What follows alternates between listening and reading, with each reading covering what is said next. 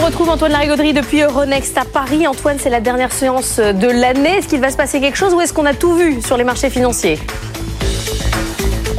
A priori, on aura tout vu. Hein. Alors, on, va se stabiliser tranquillement à court terme entre 7500 et 7600, faire notre performance annuelle, 16,5% hein. de gains cumulés, un nouveau record de clôture, un nouveau record historique absolu, et surtout cette incroyable reprise de 11% par rapport à nos plus bas de fin octobre.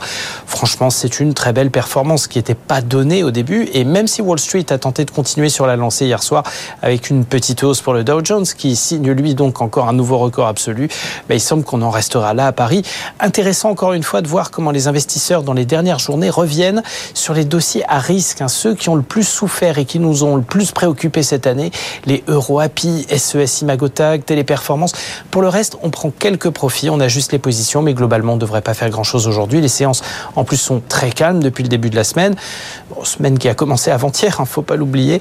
On a des journées sous les 2 milliards d'euros d'actions négociées. Donc, au vu de l'indécision à Wall Street hier soir en clôture, d'une tendance aussi un petit peu mitigée en Asie, le CAC 40, lui, il est attendu sur une tendance vraiment stable à l'ouverture. Ça devrait rester le cas toute la journée. Alors Antoine, pour avoir un peu de mouvement, peut-être qu'il faut aller voir du côté de l'or et du pétrole.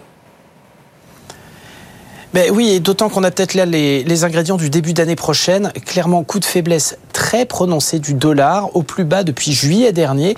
Euh, du coup, on a l'euro-dollar qui redescend un petit peu ces, ces, dernières heures, mais qui a quand même grimpé jusqu'à plus d'un 11 en séance hier. Toujours les considérations de dynamique monétaire à venir et de politique plus accommodante sans doute de la part des banques centrales pour les mois à venir.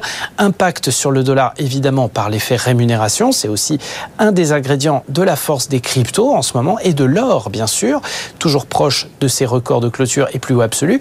Mais il faudra suivre aussi le pétrole, effectivement. Coup de faiblesse marqué hier avec un Brent qui perd presque 3 dollars en 24 heures. On a des corrections marquées, hein, des, des coups de mou euh, de court terme en ce moment et c'est sans doute aussi un des facteurs importants à surveiller et potentiellement bénéfique encore pour le marché action avec une facture énergétique qui tend à s'alléger pour beaucoup de secteurs industriels.